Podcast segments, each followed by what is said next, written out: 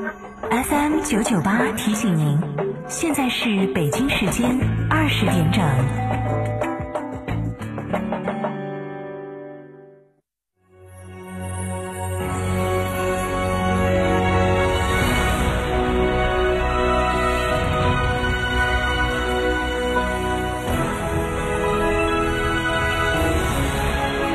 成都的声音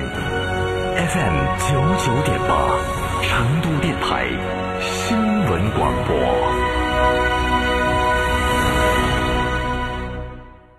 哎呀，天气好热，好口干哦，喝水嘛，不得胃，喝可乐嘛，胀到胃，喝啤酒嘛，顶到肺。那你要喝啥子呢？喝小苏先生噻。哦，对的，小苏先生苏打水，零热量，喝了不长肉。小苏先生苏打水，零热量，零负担。小苏先生苏打水。妈妈，我和弟弟也想诺亚方舟聚会，我们自己玩。好的。老婆，要不要把你舅舅一家的接待安排到诺亚方舟？嗯，算你懂事。诺亚方舟，吃喝玩乐睡的好地方。盛夏聚会，汉服年终大促，七月二十七日，嘉诚汉服大型团购会，购车享多重好礼，交二百九十九可领一千元现金购车优惠，买汉服到嘉诚，活动详询六五零七六二六二六五零七六二六二。夏天去哪儿耍？院窝子酒庄噻。院窝子酒庄天台山住民宿，还有十年以上的老酒等你喝。院窝子酒庄电话咨询六幺七八七八八八六幺七八七八八八。院窝子酒庄，中国名酒庄哦。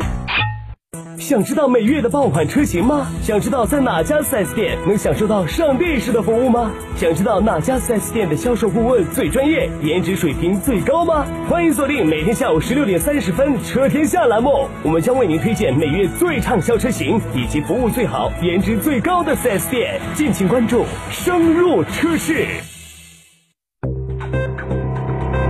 九九八快讯。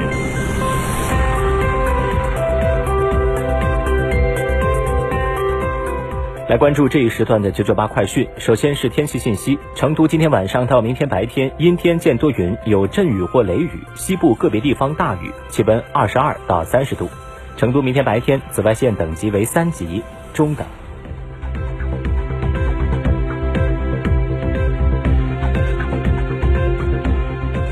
来看国内新闻，记者二十六号从公安部获悉，在公安部统一部署指挥下，全国二十七个省区市开展集中收网行动，成功侦破特大项境外贩卖银行卡和企业对公账户案，抓获涉案犯罪嫌疑人六百三十一名，缴获银行卡一万一千二百二十张，企业对公账户一千八百八十六个，查扣一大批手机卡、U 盾、公章等涉案物品。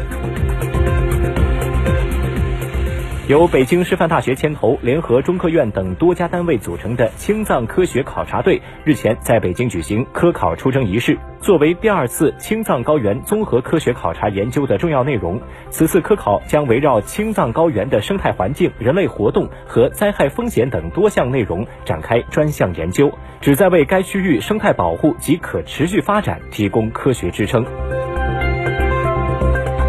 中国人权协会今天发表《美国根深蒂固的种族歧视问题凸显美式人权的虚伪》一文，从美国种族歧视的种种表现、美国种族歧视的社会后果和美国种族问题难解等方面进行了阐述。国家能源局发展规划司司长李福龙表示，上半年我国经济运行总体平稳，高质量发展取得积极进展，能源供给保障能力不断提升，能源民生保障持续改善。今天十一时五十七分，我国在西昌卫星发射中心用长征二号丙运载火箭成功将遥感三十号零五组卫星发射升空，卫星进入预定轨道。遥感三十号零五组卫星采用多星组网模式，主要用于开展电磁环境探测及相关技术实验。此次发射是长征系列运载火箭的第三百零八次飞行。二十三号，贵州水城县鸡汤镇平地村岔沟组发生山体滑坡，现场应急指挥救援部持续全力对事发区域进行抢险救援。截止到今天下午的一点，确认该滑坡灾害区共有八十五人，其中已取得联系的在外人员二十三人，搜救并送医院救治伤员十一人，搜救出遇难人员二十四人，失联人员二十七人。救援仍在进行中。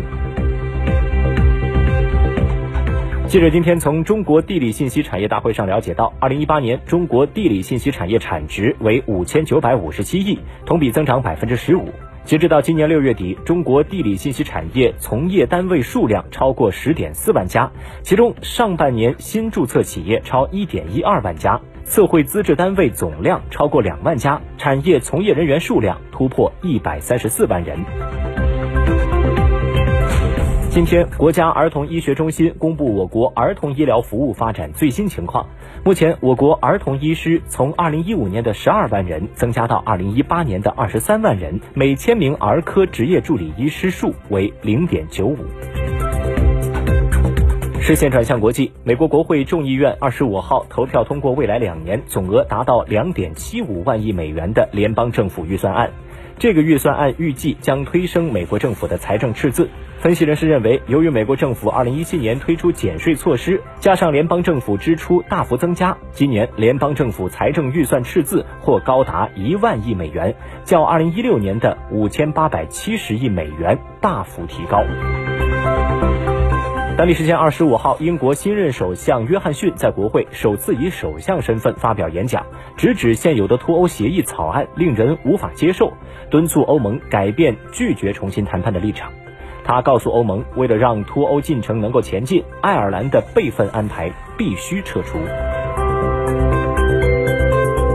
当地时间周四，土耳其央行将一周回购利率下调四百二十五个基点，从百分之二十四下调至百分之十九点七五，力度远超市场预期。土耳其央行去年九月份以来一直把这项关键利率维持在百分之二十四不变。土耳其总统埃尔多安一直抱怨说，高企的利率推高了通胀，而不是遏制通胀，因此利率需要迅速的下降。为此，埃尔多安在七月六号突然解除了坚持不降息的行长切延卡亚的职务，由副行长乌伊萨尔接任。另外，本月十八号，韩国央行决定将基准利率从百分之一点七五下调至百分之一点五。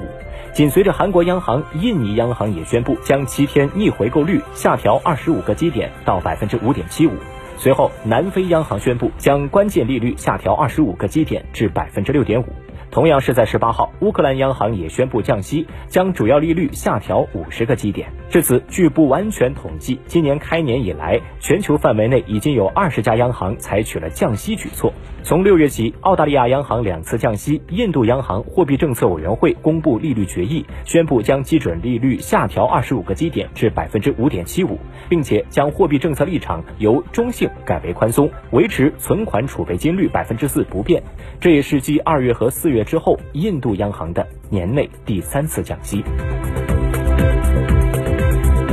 二十五号，美国司法部发布声明宣布，美国联邦政府将恢复执行死刑。联邦政府上一次执行死刑还是在二零零三年。美国司法部表示，按照计划，将有五名罪犯被安排位于印第安纳州特雷霍特监狱执行死刑。